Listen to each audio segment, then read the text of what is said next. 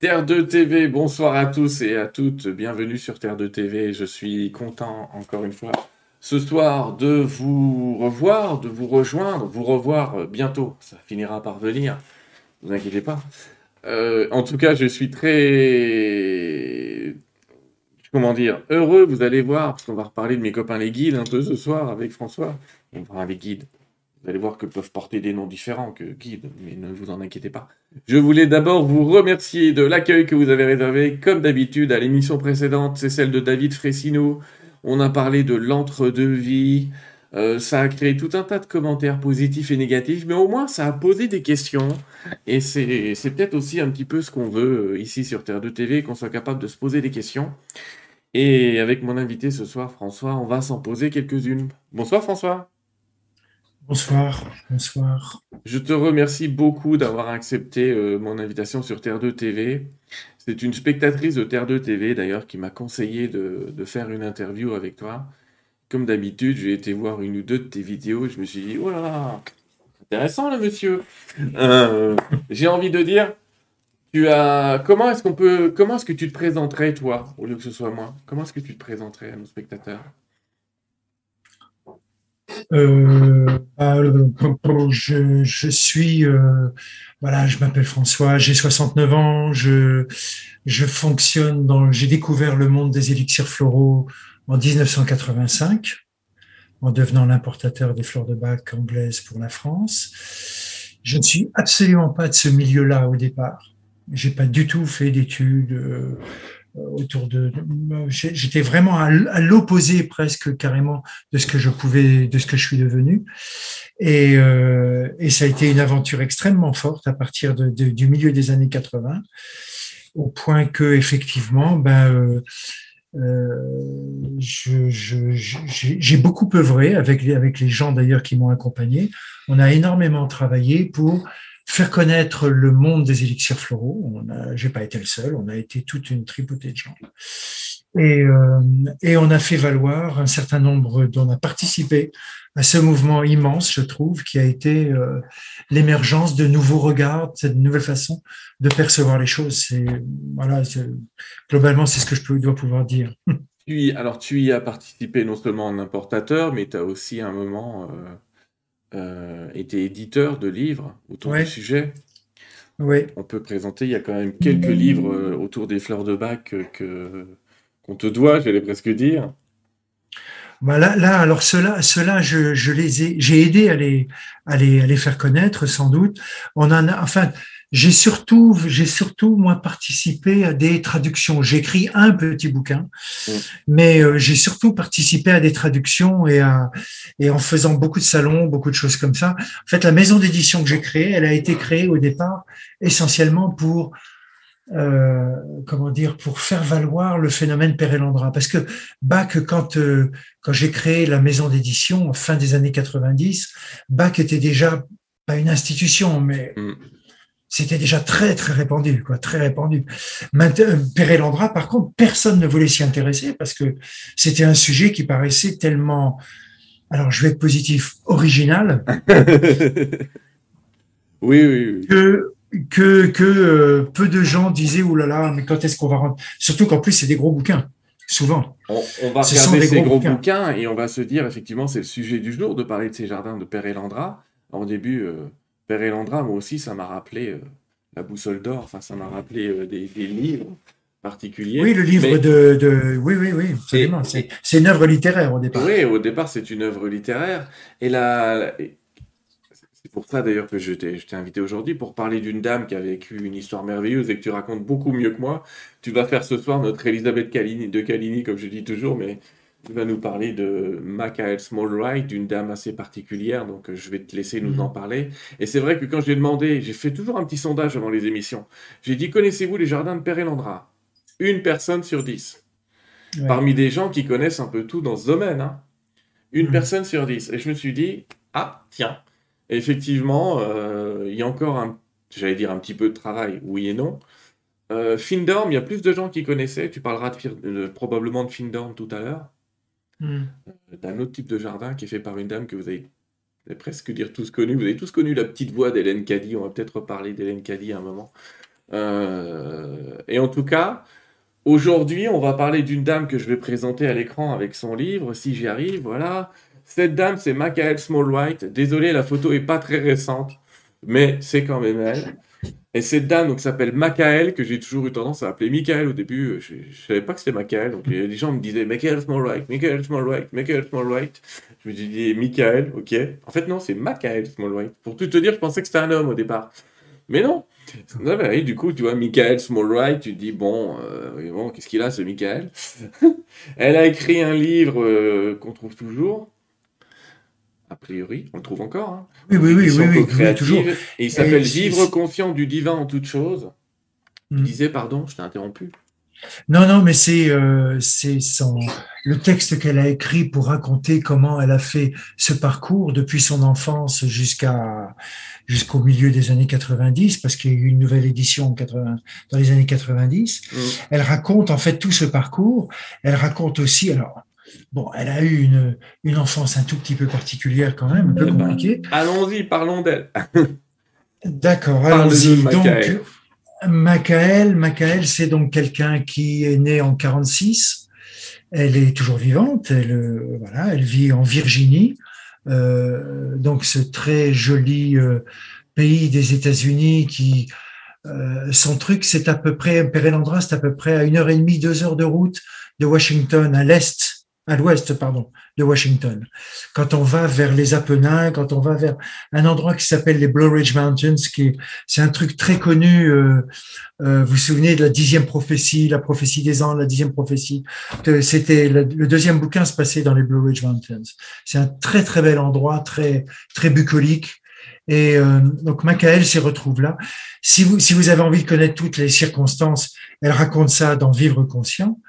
Et euh, et c'est quelqu'un qui, euh, qui, enfin, c'est pas que je me reconnais là-dedans, mais enfin, rien dans son parcours ne pouvait a priori euh, présupposer le chemin qu'elle allait prendre.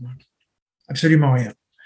Euh, sauf qu'elle elle vivait à une époque où, dans les années 60, donc vous voyez, 46, en 66, elle avait une vingtaine d'années c'était la période de la guerre du Vietnam, c'était euh, aux États-Unis un grand renouveau euh, autour de la spiritualité, autour de euh, bon, ce pays était en guerre depuis bout de temps et puis ça commençait à coûter très cher au pays.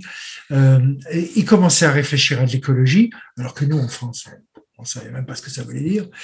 Et, et donc, elle, elle c'est quelqu'un qui a cherché à euh, à comprendre un certain nombre de choses et qui, dans la région de Washington, euh, a, a, beaucoup euh, participé à des mouvements de, d'associations, de, de, des mouvements de recherche, de voilà, pour un peu mieux comprendre où était sa place dans, dans la société, dans le monde, la spiritualité, le, comment est-ce qu'on pouvait faire pour améliorer les choses, etc. Bon, tout ça, c'était très euh, je ne sais pas si c'était très baba cool, peut-être qu'on pourrait dire ça comme ça maintenant, mmh. mais ça, ça, ça ressemblait un petit peu à ça. Le truc, euh, Macaël, si vous la connaissiez, c'est quelqu'un, alors elle fonctionne, je vous dis, elle fonctionne avec des, pour moi, avec des niveaux d'information, elle, elle, fonctionne avec des niveaux d'information que moi je suis un, un, un béotien à côté d'elle. Je, je suis, je, n'arrive pas à la cheville. Pourtant, j'ai l'impression de faire plein de trucs, mais par rapport à elle, je n'arrive pas à la cheville. Et euh, elle, si vous voulez, c'est quelqu'un qui euh, est toujours obsédé par le côté concret des choses. C'est-à-dire que si on fait une expérience même hautement spirituelle, il faut que ça ait des applications concrètes dans la vie. C'est-à-dire, qu'est-ce qu'on en fait dans la vie? Comment est-ce qu'on débrouille avec ça? Qu'est-ce que ça nous apporte réellement? Comment est-ce qu'on l'intègre? Comment est-ce qu'on peut le partager? Comment est-ce qu'on peut l'enseigner aux autres? Donc il y a un côté à la fois et infiniment personnel et en même temps un côté très rayonnant. Et, euh, elle a véritablement cherché elle, avoue dans son bouquin qu'elle a beaucoup fréquenté des milieux où les gens, euh, comment dire, comme on sait très bien faire en France, euh, on parle beaucoup entre nous. et on se raconte des histoires, et on échafaude des hypothèses, et on se part sur des, sur des, des perspectives, etc., mais sans jamais mettre dans le concret, dans la matière. Or, elle, elle a très vite eu cette intention et cette intuition que, elle a très vite eu cette intuition que si elle ne passait pas à l'action, ça n'avait aucune valeur. Donc c'est vraiment, euh, c'est le maître mot de cette femme, quoi. Et tout ce qu'elle va faire va être au fond orienté par ça. Orienté par ça, euh, aussi par, par son enfance, on est passé vite fait dessus, mais elle a une enfance terrifiante et un début de vie assez terrifiant. On va dire que elle a vécu des événements très très pénibles et on va peut-être dire que son peut-être son attirance vers l'invisible vient du fait que dans le visible, elle a toujours été déçue. En fait, ce qui s'est passé, ce qu'elle dit à un moment donné, c'est que les conditions de sa vie ont été telles qu'elle euh, a été spontanément amenée à développer des qualités d'attitude, des mises en protection intérieure, des mises en distance qui font que elle préservait son sa rythmique vitale indispensable, essentielle. Euh, elle, elle n'avait pas, quand elle était comme ça dans ce genre de situation, dans, dans, des situations très très pénibles, elle avait besoin de savoir qu'il y avait en elle un endroit où elle était infiniment, comment dire, comme comme un comme comme un être qui se protège au fond d'une grotte en attendant que l'orage passe. Et elle dit que ça lui a permis, sans qu'elle s'en rende compte, de développer des qualités de présence, d'attention et aussi de résilience, c'est-à-dire de, de, de, de, retrouver en fait quelque chose de plus harmonieux lorsque les conditions se retrouvaient plus plus faciles à vivre quoi. Ouais. C'est quelqu'un qui a pour survivre qui a énormément menti, elle le dit, hein, et elle dit que ça a été une survie pour elle, mais que quand elle s'est retrouvée quelques années plus tard euh, en position de d'une relative sécurité, euh, elle s'est rendue compte qu'il était euh, qu'elle ne pouvait plus mentir, qu'elle ne pouvait plus se mentir, qu'elle ne pouvait plus mentir à qui que ce soit. Donc c'est quelqu'un qui a euh, orienté sa vie autour de la sincérité. Et elle nous dit quelque chose, là, il n'y a pas très très longtemps, cette année, j'ai retrouvé un texte que j'avais complètement, sans doute que je l'avais lu beaucoup trop tôt, mais à un moment donné, elle parle, elle dit, elle répond à un, courrier du lecteur qui lui demande, euh, mais comment je peux faire pour euh, pour vivre mon évolution personnelle dans les meilleures conditions? Comment je peux faire pour quels sont les outils que je peux utiliser, etc. Euh, elle, lui dit, ne, cherchez pas, ne cherchez pas bien loin.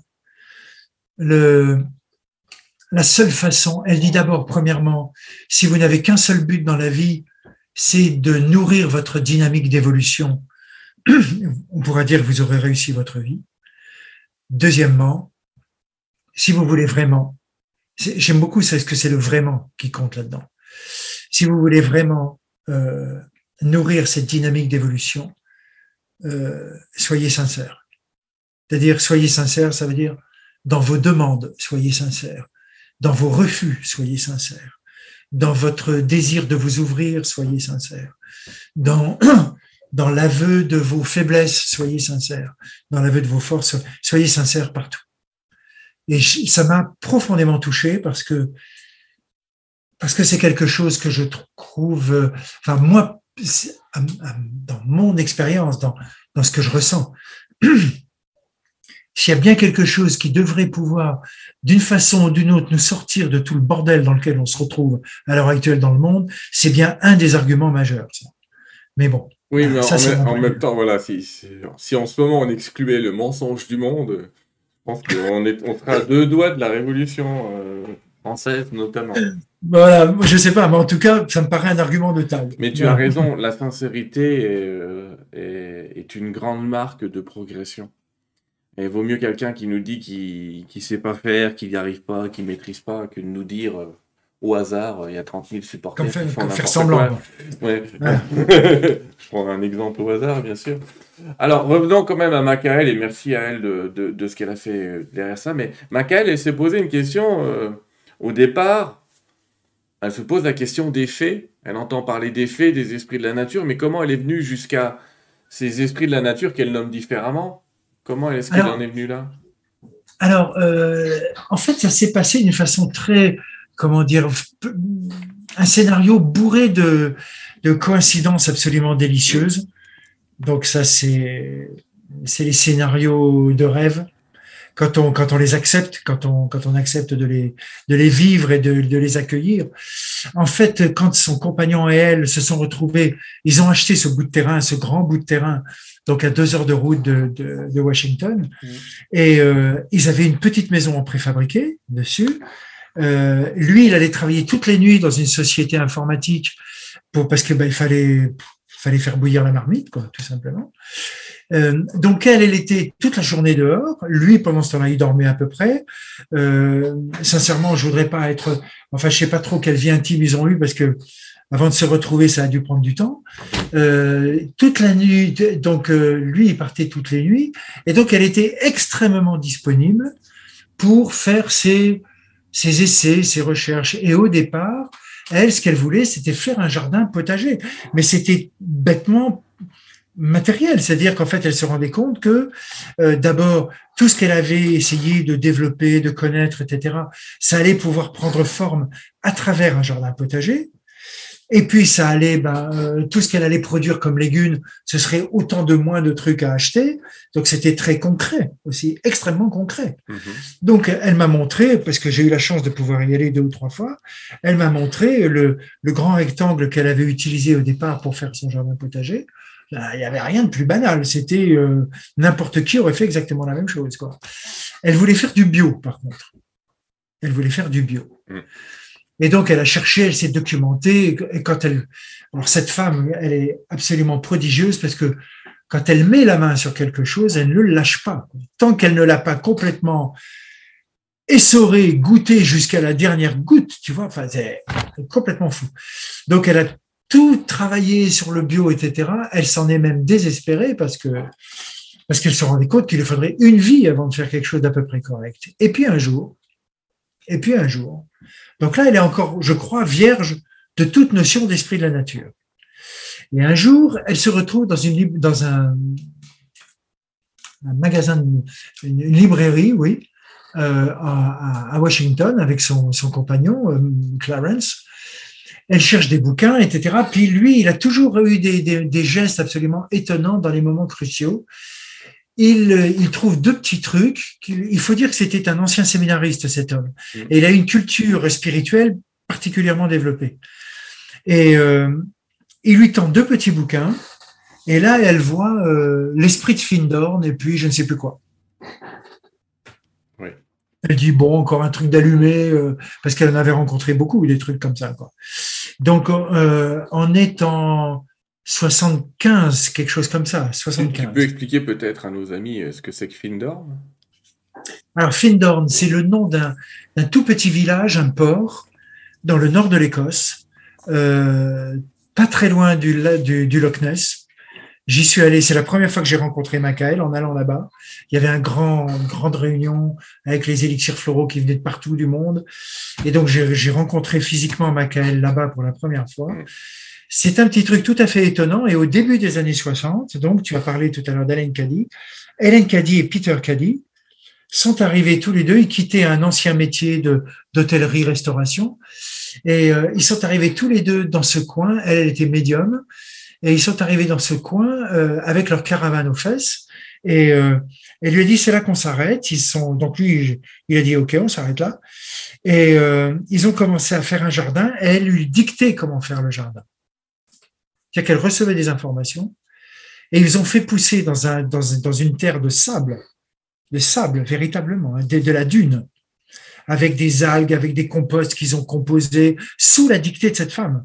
Elle entendait des trucs. Donc au début, elle disait qu'elle travaillait avec les anges, les anges du paysage, les anges du ciel, les anges des plantes, etc.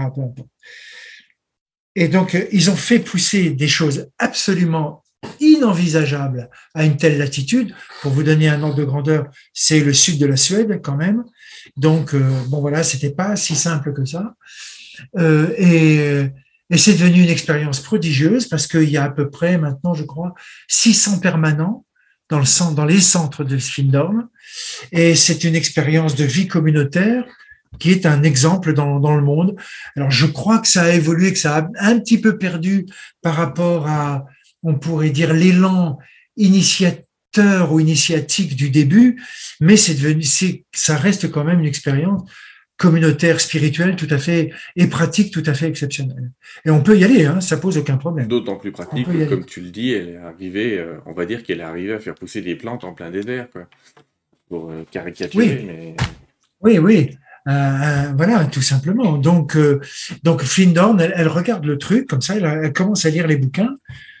Et là, là, là, d'un seul coup, c'est comme s'il y avait une révélation pour elle. C'est-à-dire, mais j'ai toujours, alors qu'elle n'en avait jamais entendu parler, elle dit c'est c'est toujours ce dont au fond j'ai profondément eu envie. Et en fait, cette communication avec euh, ce, que, ce, ce que tout le monde a appelé après les intelligences de la nature, cette communication, cette réceptivité, cette euh, mise en, en mouvement de l'intuition, ce, cette façon d'être euh, en prise directe avec cet océan d'intelligence dans lequel on baigne, parce que personne n'échappe à ça. C'est ça le plus troublant dans l'histoire, c'est que il faut pas des talents particuliers pour, fonctionner comme ça. Il faut simplement accepter de croire que c'est possible. Eh ben, intellectuellement, ça paraît facile à dire. Euh, émotionnellement, c'est pas si simple que ça à accepter. Et euh, ça crée beaucoup de quand on dit ça, euh, euh, dans ma fonction de, channel, euh, il y a plein de gens qui disent ah, ben, on peut tous entendre des voix, entre guillemets. oui, mais comme tu le dis, il y a un travail déjà d'accepter que ce soit possible, mm. que ces esprits ont tendance à ne parler qu'à des gens qui sont prêts à les entendre. On va dire ça comme ça. Bien qu'il y a eu des cas, il y a toujours des cas particuliers. Hein. Il y a toujours des cas particuliers à qui ça s'est imposé. Mais c'est pas le cas de Macaël. Elle, on peut pas dire qu'elle entendait des voix depuis tout petit, ou on peut le dire? Non, non, non. Non, non, non. Elle, elle le dit, elle dit que non, que euh, qu'elle. Euh, alors, elle sera. Par contre, enfin, quand tu dis, par exemple, que les esprits parlent à des gens, etc., il y a effectivement des gens qu'on appelle, enfin, tout le monde le sait, des clairaudients ou des clairvoyants ou des choses comme ça. Bon, elle dit qu'elle, elle n'est ni clairaudiente ni clairvoyante. Hein. D'accord? Euh, Par contre, elle perçoit des choses par son intuition. Donc, ce sont des sensations qu'elle a. Et après, elle transforme ça en mots et en phrases. Et elle vérifie si ça correspond bien à l'information qu'on a essayé de lui faire passer. Tu vois? Donc, dans, dans, les dans les communications que, que la nature, les esprits de la nature peuvent avoir avec nous, il, va y avoir une infinité de vecteurs qui vont pouvoir être utilisés.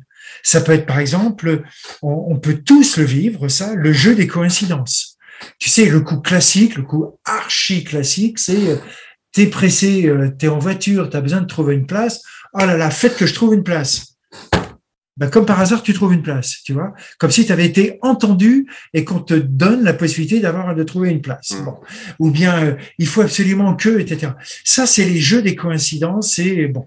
Et puis après, il y a plein d'autres trucs. C'est-à-dire que tu te, tu rêves un truc et tu te dis, oh, ce serait bien quand même si je pouvais trouver un truc comme ça. Et comme par hasard, euh, une, une jour, un jour après ou deux jours après, euh, tu te rends compte qu'il y a quelqu'un qui te parle exactement du truc dont tu as besoin, tu vois.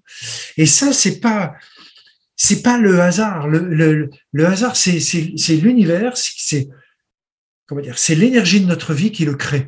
C'est-à-dire qu'en fait, c'est les réponses à nos besoins nous sont offertes par euh, le fait qu'on a demandé quelque chose clairement et que l'univers, par la présence des intelligences de la nature, va nous offrir des éléments de réponse. Charge à nous après de nous rendre compte que ce sont bien des éléments de réponse, tu vois. Mais mais il y a des multiplicités de moyens de communication. C'est tout à fait étonnant. Oui, c'est ce que de mon côté là. J'ai même créé une école là-dessus pour expliquer aux gens qu'effectivement, il y a les coïncidences sont une voie, un moyen, comme tu le dis, un moyen de réponse. Mais parfois, la réponse peut venir de quelqu'un d'autre, quelqu'un qui est un peu plus réceptif et qui d'un seul coup se met à vous parler d'un truc auquel vous n'attendez pas. Et vous lui dites, mais comment tu sais que je suis en train de m'occuper de ça? D'autres qui vous disent, c'est totalement ça. Je sais pas, j'ai envie de t'en parler. Et Macaël, elle, elle a tout de suite démystifié quand même l'idée des petites fées, des petits lutins et des ah petites choses comme ça pour autant. Ah oui, oui, oui, complètement. Elle, si tu veux, son, son travail, et c'est ce que je, c'est ce que j'évoque avec les gens que, avec qui on est amené à travailler, à faire des sessions, etc. Je leur dis, moi, si, si on partage tout ça, euh, comprenez bien qu'il est hors de question pour moi de prétendre vous enseigner comment voir ou comment rencontrer des elfes, des gnomes, des lutins, des fées, des dragons, des enfin, ça n'a, si vous voulez, quand euh, il faut se rendre compte d'un truc, c'est Maca, est très très claire là-dessus. Elle nous dit, euh, euh, c'est pas que ce ne soit pas vrai, c'est pas que ce ne soit pas possible, mais euh, quand la nature euh, se présente à nous sous ce genre de forme, quand je parle de la nature, c'est pas les, c'est au niveau intelligence de la nature, hein. mm-hmm. c'est-à-dire conscience dans la nature, d'accord? Quand, quand la nature nous se présente à nous sous ce genre de d'image ou de forme, c'est parce qu'elle considère qu'il est nécessaire de faire l'effort de venir vers nous sous cette forme-là pour nous aider à avoir accès à autre chose. C'est vraiment un... Et elle nous dit, pour, pour les intelligences de la nature, c'est un effort considérable de descendre suffisamment bas dans la forme pour qu'ils deviennent perceptibles.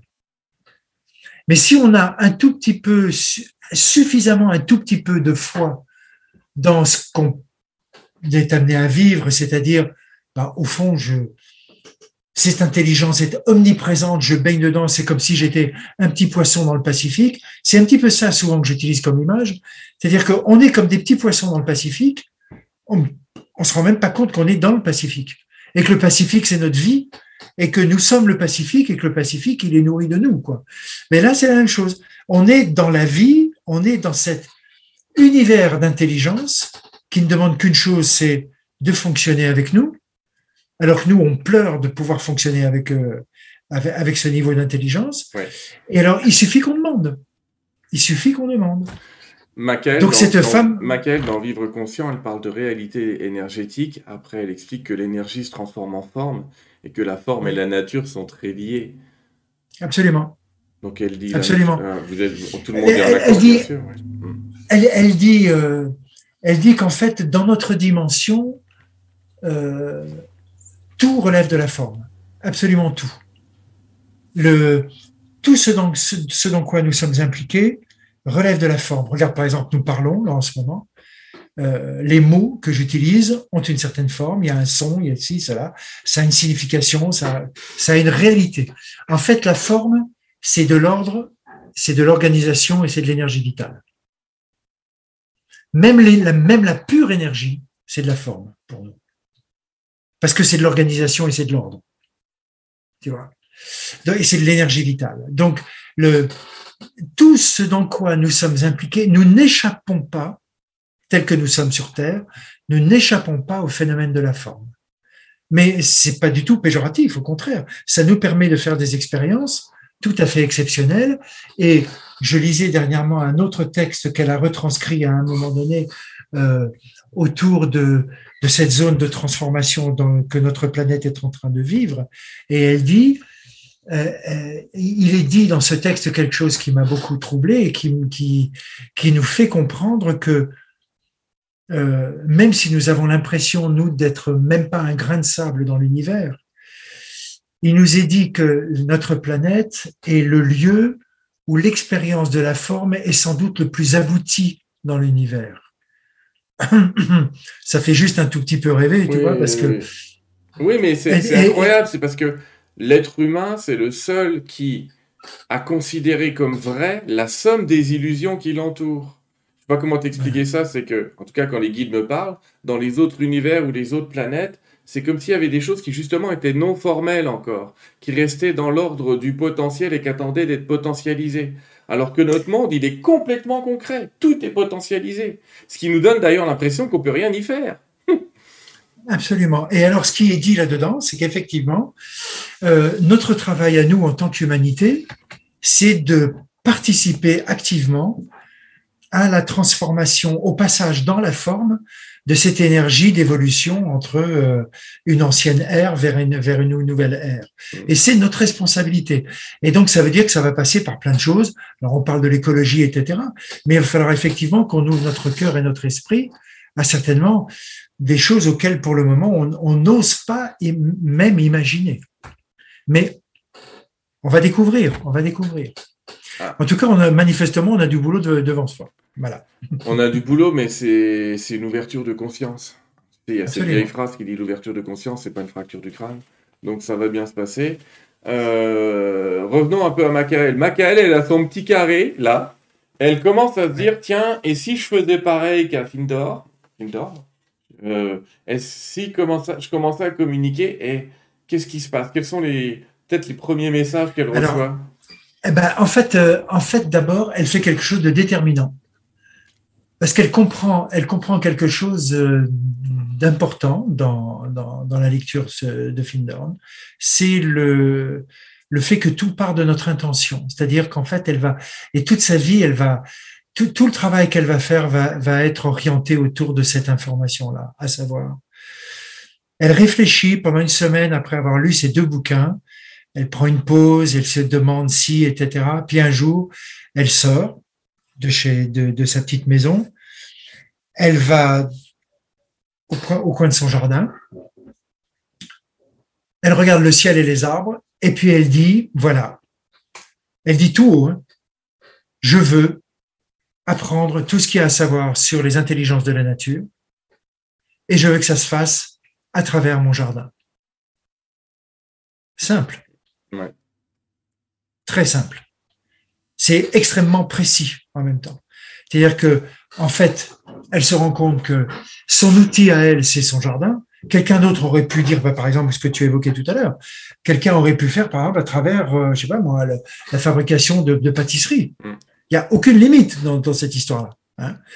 Elle, elle veut faire ça à partir de son jardin. Et donc, elle définit le cadre. Elle dit qu'elle est totalement prête à faire tout ça et qu'elle est prête à, elle, qu'elle veut tout savoir.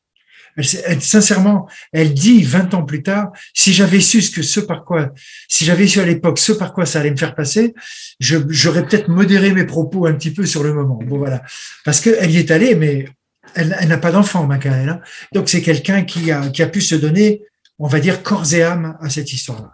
Et là, d'un seul coup, d'un seul coup, elle se rend compte qu'il y a un énorme brouhaha autour d'elle et elle ne comprend plus rien. Donc elle dit attendez, attendez, euh, l'un après l'autre parce que sinon je comprends strictement rien. Et il y a donc, euh, elle a vu une espèce de,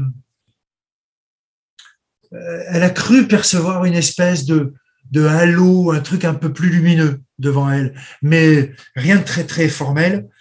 Et elle a, elle a perçu effectivement des, des, des, des choses qui ont été relativement claires avec elle. Et donc cette présence, c'était un déva, donc c'est un, c'est une intelligence euh, supérieure dans la nature qui il n'y a pas de, de relation de, de, dominance, mais c'est une, c'est une, une, intelligence qui a un peu le rôle de, essentiellement le rôle de, euh, d'architecte, d'organisateur, de, c'est un, c'est le déva qui, quand on crée une forme, par exemple, c'est le déva qui euh, tisse les plans de la forme. Comme un architecte va dessiner le plan d'une maison, tu vois. Donc, euh, eh ben voilà, ce déva va l'aider à entrer petit à petit dans la matière. Et tous les jours, alors il faut, faut, faut, voir. Hein. D'abord, la première chose qu'il lui dit, c'est on va changer ton jardin de place et on va lui donner un autre dessin. Donc là, l'aventure commence. Et elle, elle faisait tout, mais strictement, au mot près au mot près. et quand je les rencontre. Au mot près pendant des années, euh, mais contre vent et marée, contre tous les autres qui lui disaient mais fais pas ça, c'est n'importe quoi. Absolument. Quand je l'ai rencontrée, elle me dit euh, il faut que vous vous rendiez compte que ça fait 18 ans que je n'ai pas pris une seule décision seule dans mon jardin. Elle n'en a jamais fait à sa tête. Ça veut dire. Ça, je défie Enfin, moi le premier. Hein. je, je, je défie quiconque d'être capable de faire un tel, un tel truc, quoi, un tel répondre à un tel défi. Elle, non. Elle a strictement, quand elle avait une intuition, c'est-à-dire qu'en fait, quand elle a une idée ou quand elle a une intuition, elle, elle dit pas bon bah voilà j'ai envie de faire ça et puis en a marre c'est tout quoi. J'en ai ras le bol non. Elle dit à la nature voilà voilà ce quoi je pense. Qu'est-ce que vous en pensez? Est-ce que c'est opportun maintenant? Est-ce qu'il faut le faire tout de suite? Est-ce qu'on attend un petit peu? Qu'est-ce qu'il faut préparer s'il faut attendre etc donc elle s'en remet toujours à la présence de cette intelligence globale qui voit les choses d'un tel niveau que jamais aucun de nous n'en aura la conscience, en tout cas tant qu'on sera sur cette terre. Mais les réponses qui sont données par la, par la nature permettent d'englober une infinité de paramètres dont on dont on n'aura jamais conscience. Oui. Oui. Et c'est autour de cette vision d'équilibre-là, c'est dans cette vision d'équilibre-là qu'elle a confiance. Et c'est comme ça qu'elle fait toujours elle suit à la lettre ce qu'on lui dit de faire, ce qu'on lui conseille de faire. Ceci dit, alors qu'on s'entende bien, qu'on s'entende bien. Si jamais, par hasard, elle voulait faire différemment, la foudre ne va pas lui tomber sur la tête. Hein. Il n'y aura pas de punition.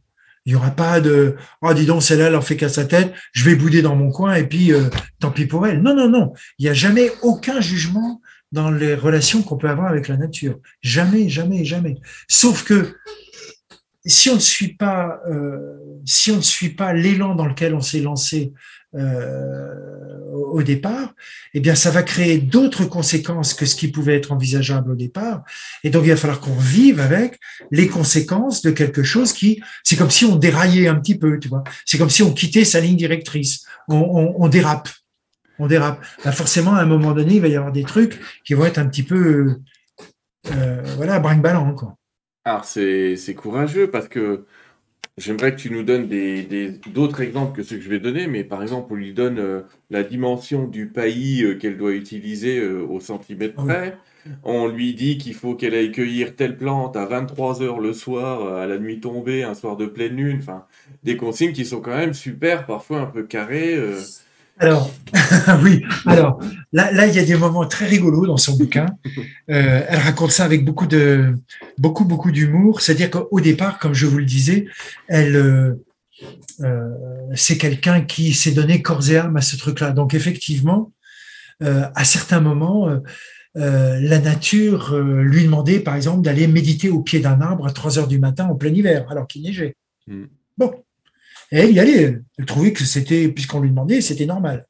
Sauf qu'elle commençait à trouver que c'était quand même un peu. Euh, et un jour, il y a Peter Caddy, parce qu'elle avait rencontré Peter et Helen Caddy. Elle était allée à Findorn. Et elle, elle, Peter Caddy fait une tournée de conférences aux États-Unis. Elle le retrouve euh, lorsqu'il est dans le coin et elle lui dit "Écoutez, Peter, voilà ce qui se passe." Elle lui raconte le coup, par exemple, de la méditation au pied d'un arbre à 3 heures du matin. Et il lui dit quelque chose qui est absolument déterminant. Et, même si vous ne vous intéressez pas plus que ça à Pérélandra, c'est une phrase qui peut vachement vous aider dans tous les aspects de votre vie. Il lui dit, Michael, c'est vous le jardinier de votre jardin. Hmm. Personne d'autre. Et donc elle réfléchit au truc, elle rentre et elle dit, bon, très bien. À partir de maintenant, euh, le bureau est ouvert à 8 heures le matin et ferme à 6 heures le soir. C'est-à-dire qu'en fait, elle, a une connexion complète, totale, toute la journée dans le jardin avec les intelligences de la nature. Le reste du temps, elle redevient entre guillemets normale. Ouais, d'accord. Ce qui permet d'avoir un équilibre. Parce que vivre dans cette intensité de relation et de, c'est, ça décale quand même, ça peut quand même décaler, quoi. C'est, c'est exigeant d'abord en concentration, c'est très exigeant en présence. Et puis, et puis, euh, et puis, on peut pas vivre éternellement avec ce niveau de, de, présence continuellement.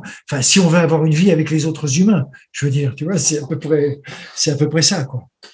Donc effectivement, le, par exemple, après, quand elle met du failli, parce que la terre à Pérélandrin, c'est de l'argile rouge, on en fait de la brique. Hein. Mm. Donc l'été, c'est dur comme du béton. Mm. Et pour, comme elle ne bêche pas, c'est les vers de terre qui font le boulot et tout. Donc, ben voilà, merci pour la photo.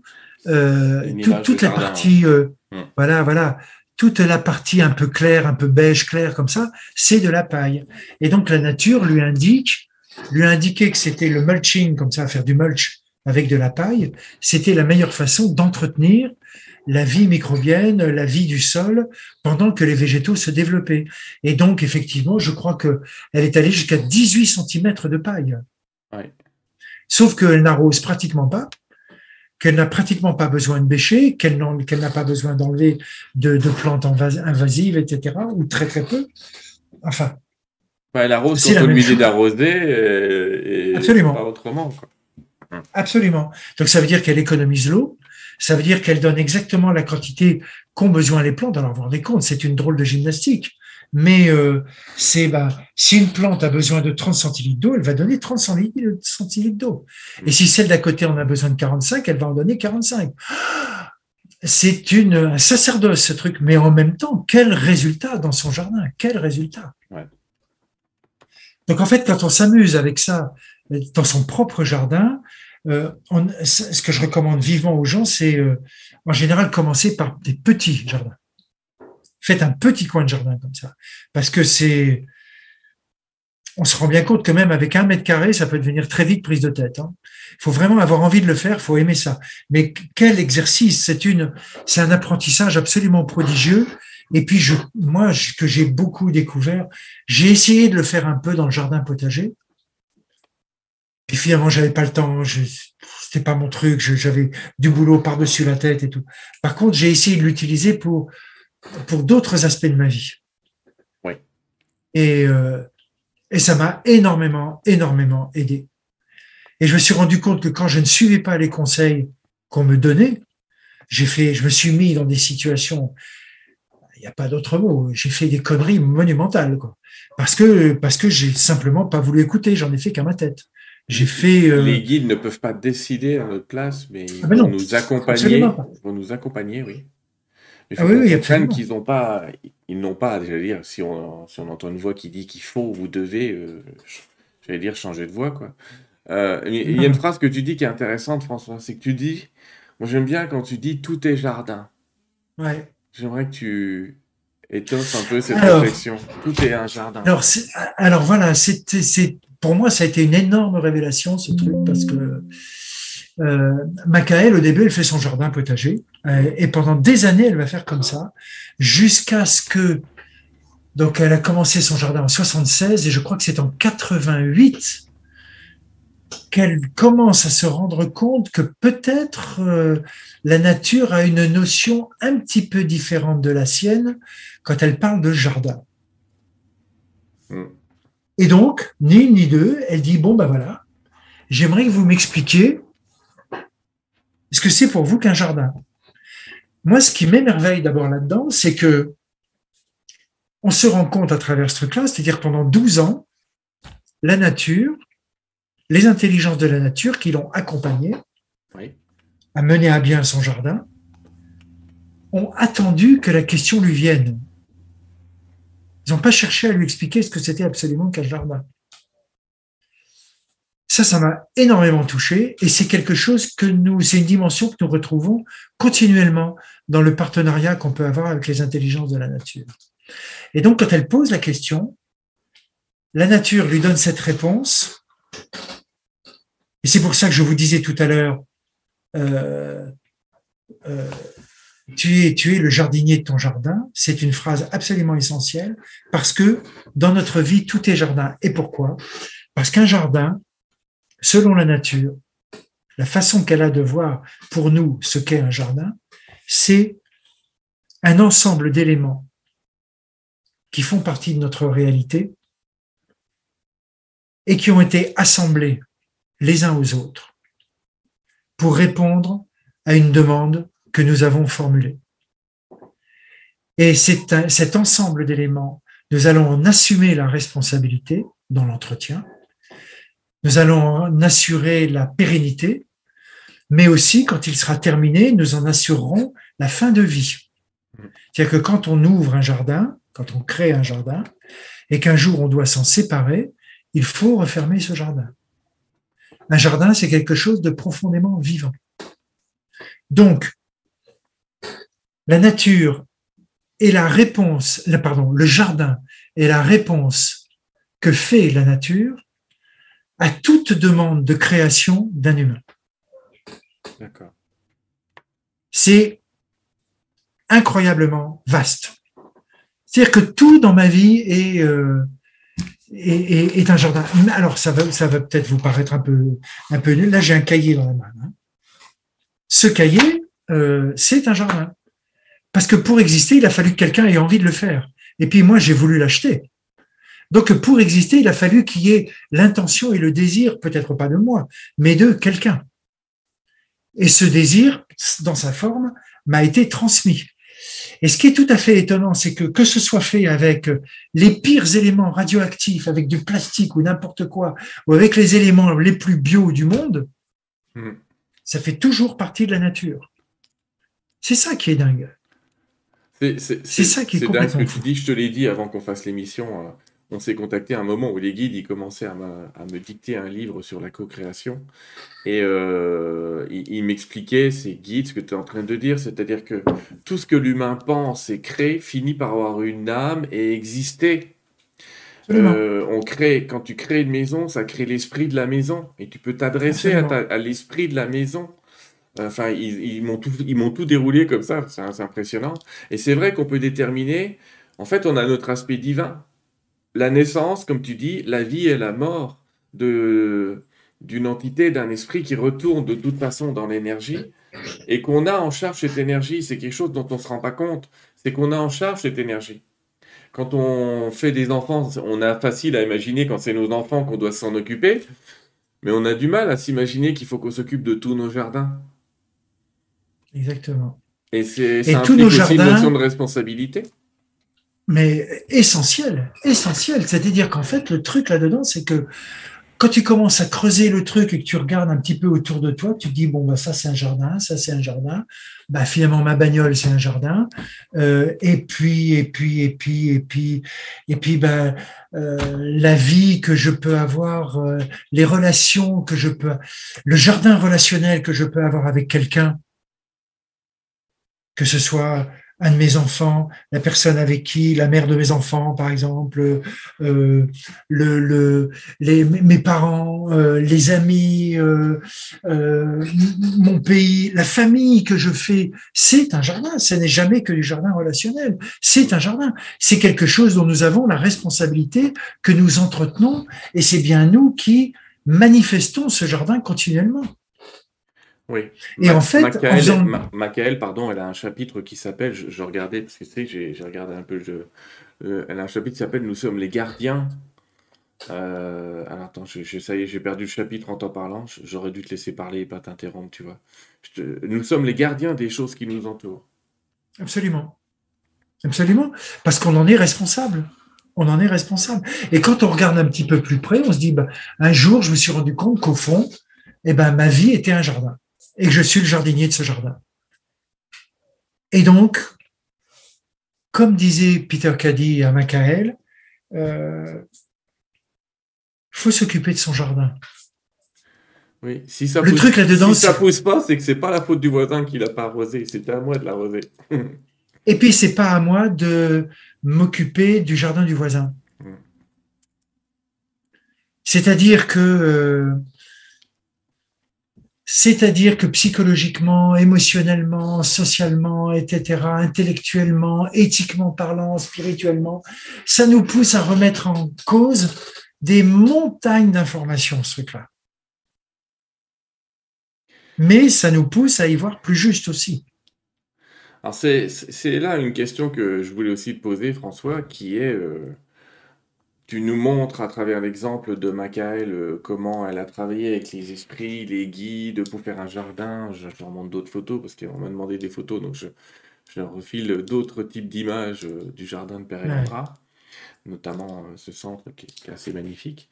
et la question est la suivante, c'est est-ce c'est pas possible de mélanger. Soit tu appliques sa méthode, mais est-ce que tu peux appliquer un morceau de sa méthode, un morceau de permaculture, un morceau d'autre chose? Comment ah ça se mélange, ces différentes euh, techniques ou visions? Est-ce que ça se mélange, ça se mélange pas? Alors, il faut, être bien clair quand, par exemple, pour parler d'un jardin potager ou d'agriculture, hein, ça, ça, peut être exactement la même chose. Euh, quelle que soit la méthode que tu utilises, admettons que tu fasses, je sais pas moi, euh, du bio, par exemple, et puis que ton voisin y fasse de la permaculture, mm. euh, bon, et puis euh, et puis encore un troisième voisin qui fasse quelque chose d'encore un peu plus foufou dans son esprit parce que il a envie de créer quelque chose d'encore plus original. Très bien. Ça n'est, si tu veux, par exemple, tu, quand tu t'adresses aux intelligences de la nature de ton jardin, et tu dis, je veux faire un jardin, mais si possible, voilà, moi, je, j'ai l'habitude de travailler en bio, je voudrais qu'on, démarre sur du bio. Et je voudrais qu'on respecte déjà tout ce que je fais avec le bio. Euh, ça pose aucun problème. Les intelligences de la nature, la nature va te dire, ben, on va faire comme ci, on va faire comme ça. J'ai remarqué par contre un truc, c'est que euh, c'est la même chose que pour la santé, ça. Il y a un programme avec Landra qui s'appelle MAP. C'est pour euh, Medical Assistance Program. C'est vraiment pour le jardin de notre santé, de notre corps. Bon. La vision que nous offre la nature est quelquefois tellement bousculante que par moment, il nous arrive de douter du bien fondé de cette vision parce que ça va à l'encontre par moment de ce qu'on croit être normal. Alors qu'en fait, le truc, c'est, euh, je dis souvent aux gens, euh, si vous êtes confronté à ce genre de dilemme, vous n'avez pas 50 solutions. Ou bien vous vous en remettez à, vous dites, bon, bah, j'ai foi dans ce truc-là et je tente l'expérience et on verra bien ce que ça donne. Mais à ce moment-là, j'y vais sincèrement. Et j'y vais pas en me disant, bah, je le fais, mais en même temps, j'y crois pas. Mm. C'est-à-dire, si je le fais, je le fais. D'accord? Ou bien je peux dire à mon équipe, par exemple, parce qu'en fait, si jamais un jour ça vous intéresse, vous vous rendrez compte qu'on crée très vite une équipe qui est une ou des équipes qui vont nous accompagner suivant les sujets sur, lesquels on a envie de travailler. On va, je vais pouvoir dire à mon équipe, là, ça va un peu vite pour moi je préférerais qu'on y aille plus doucement, quand même, étape par étape, parce que c'est un peu gros pour moi d'avaler un tel élément de, résolution. Eh bien, ça pose aucun problème. Ça pose absolument aucun problème. Ou bien on peut dire, là non, je suis pas mûr, je peux pas, c'est pas possible, je, je refuse de jouer ce truc-là. Ça remet trop de, ça met trop de choses en, question à l'intérieur de moi. Mais ça pose aucun problème. La nature n'a aucun ego. J'adore ça. La nature n'a aucun ego. Elle ne se vexe pas.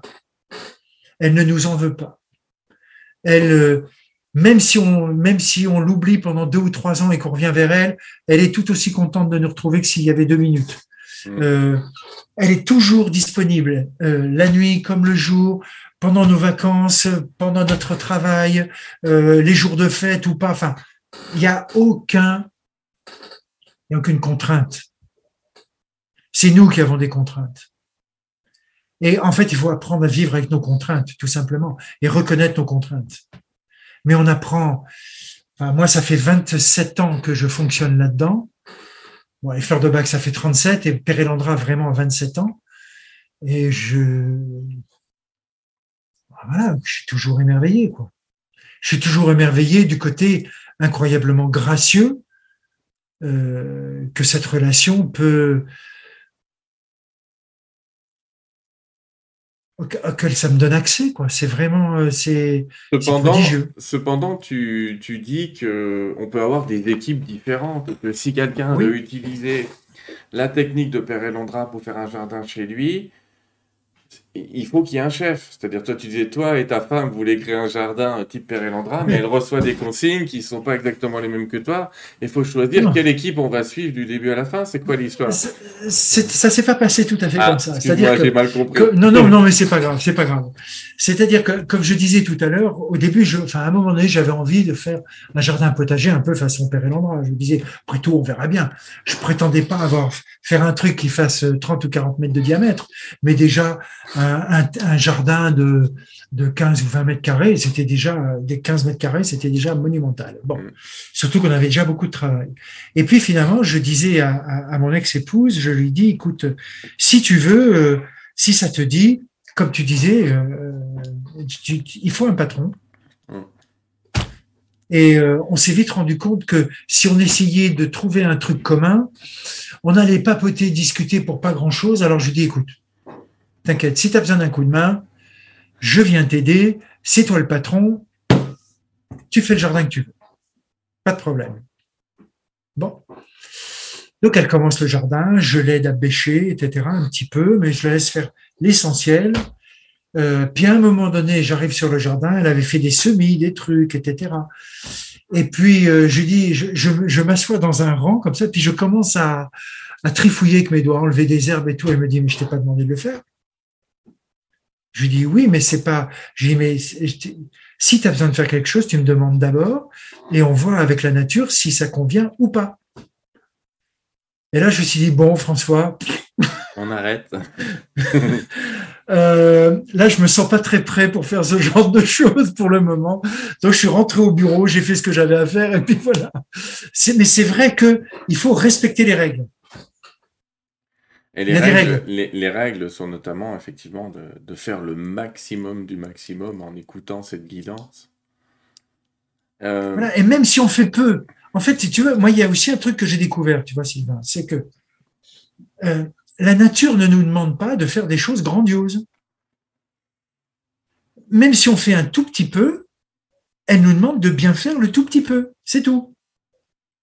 Ce sera pas, aux yeux de la réalité, ce sera pas une bougie plus petite ou plus grande que euh, mon voisin ou que quelqu'un qui. Non, c'est euh, on aura fait notre part. Tu vois, c'est comme le coup du colibri. Mm. Il amène deux gouttes, il amène deux gouttes, mm. mais ça compte.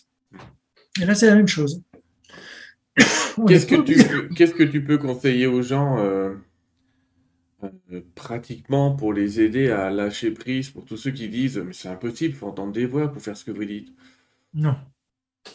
Non, non, il faut pas entendre des voix. Moi, j'ai jamais entendu de voix. Euh, une fois, oui. Une fois parce que j'ai vraiment hurlé pour un coup de main et que ça m'a été répondu clairement. J'ai entendu un mot, point. Bon, voilà. Euh, ça a été, je crois, à peu près la seule fois. Peut-être que les autres fois, si ça m'est arrivé, j'ai pas dû oser entendre qu'on me parlait, j'en sais rien. Enfin, je suis pas du tout adepte de ce genre de truc. Donc, euh, euh d'abord, ce que vous pouvez faire, c'est si, si, ça vous, si ça pouvait vous donner envie, sincèrement, euh, lisez le bouquin Vivre conscient, parce que vous vous rendrez compte là-dedans de l'ampleur du truc. C'est un sujet absolument gigantesque et qui est plein d'applications. Chacun peut trouver à un endroit de sa vie une possible application de ce qui est décrit là-dedans. Donc, en lisant ce livre, vous vous rendrez compte si ça vous tente ou pas pour moi, c'est une expérience de vie tellement exceptionnelle que euh, ça vaut le coup quand même d'oser aller à la rencontre de ce truc-là. Ça se lit, c'est très facile, euh, c'est très abordable. Euh, il y a des moments où vous allez dire, oh là là, ça, elle y va un peu fort, mais en même temps, moi j'ai lu, enfin si vous avez l'habitude de lire des trucs un petit peu un petit peu originaux sur la spiritualité, je me souviens avoir lu et relu La vie des maîtres de Spalding. Mm là-dedans, il raconte des trucs absolument hallucinants. Ben, des fois, on est là-dedans, quoi, avec, euh, avec Macaëla.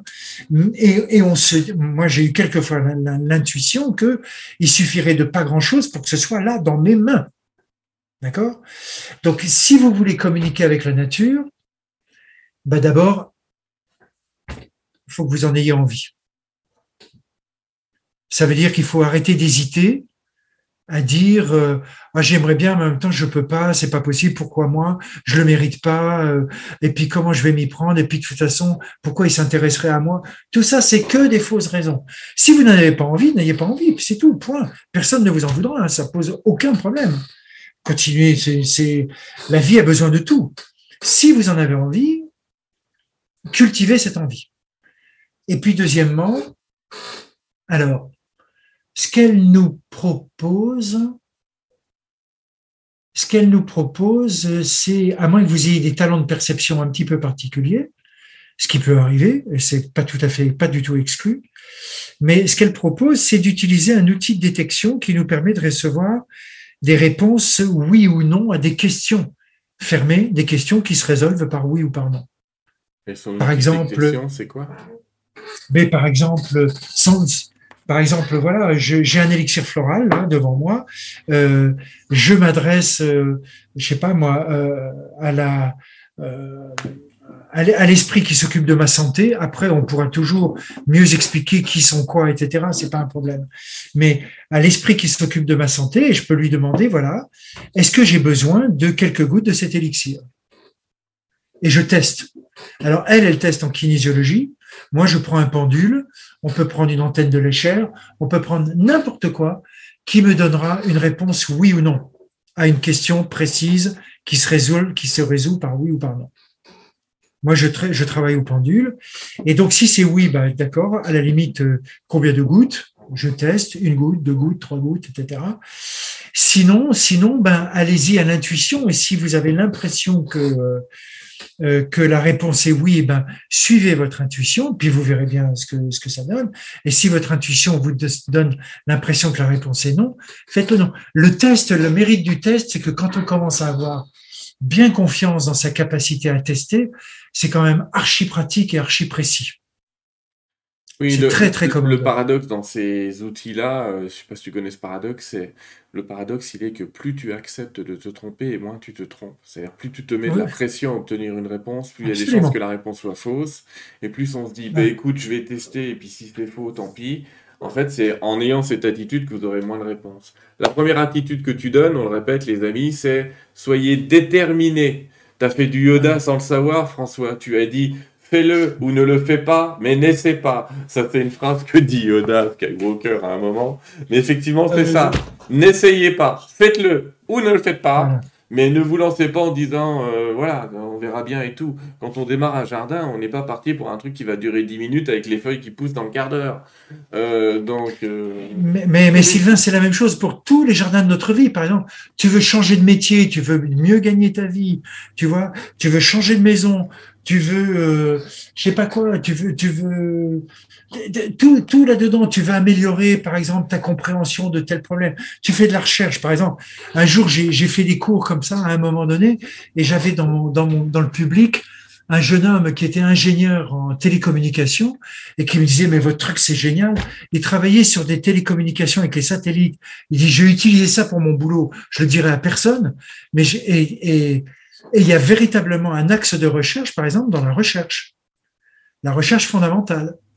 Quand tu vois, par exemple, que tous les grands chercheurs, les grands mathématiciens, les physiciens, tout ce que tu veux, sont des gens qui souvent font de la méditation, se mettent dans des états de conscience légèrement différents pour devenir réceptifs à des idées ou à des intuitions, tu peux faire ça. Tu peux aussi carrément dire, aux intelligences de la nature qui s'occupent plus particulièrement du domaine dans lequel tu fonctionnes, et ce sera pas là ton jardin potager, mais ce sera par exemple ton domaine de recherche.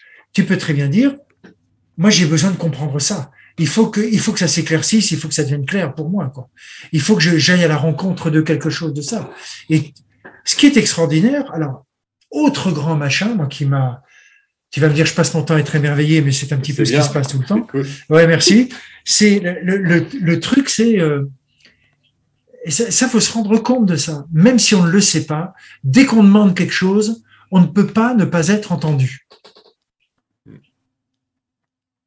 On peut pas ne pas être entendu.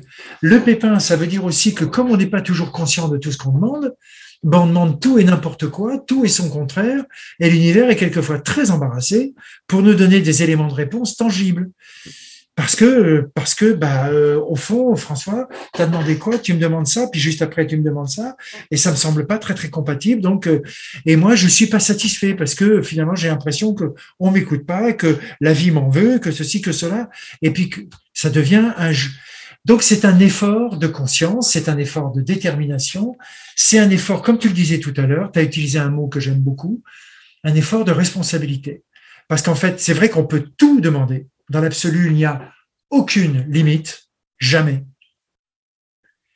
Mais nous avons la responsabilité de vivre avec les conséquences de nos demandes. Donc ça veut dire que quand nous demandons quelque chose, j'encourage les gens, à, prendre le temps de réfléchir un peu. Tu sais, pour raconter un peu ma vie, euh, moi j'avais demandé au guide, de je voudrais vivre un événement dans ma vie qui soit miraculeux, quelque chose qui soit très très rare. Et ben tu sais quoi, dans la foulée, j'ai chopé un cancer où le mec m'a dit, dans ma vie, j'ai vu ça qu'une fois sur 100 millions. Donc la définition, À la définition du miracle, tu vois, euh, donc je m'en suis sorti très très bien, j'allais dire. Mais tu vois, euh, on se méfier quand euh, je veux quelque chose d'extraordinaire. C'est la première chose que m'a dit le médecin. Il m'a dit c'est extraordinaire, j'ai jamais vu ça de ma vie. Je dis, ah bah mais merci, c'est cool. Donc Ben, effectivement. on, on peut dire que tu as été entendu. Ouais, ouais, ouais.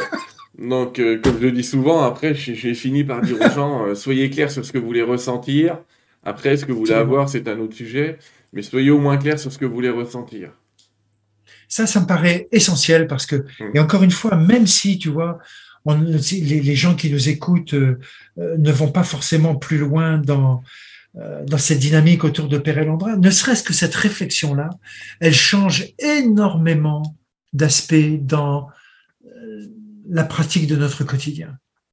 Ça aiguise notre attention, ça aiguise notre présence, ça aiguise notre réflexion, ça aiguise la sensation qu'on peut avoir de nos besoins, de nos des, des nécessités, de ce à quoi on ose prétendre, de, de ce qu'on veut vivre ou pas.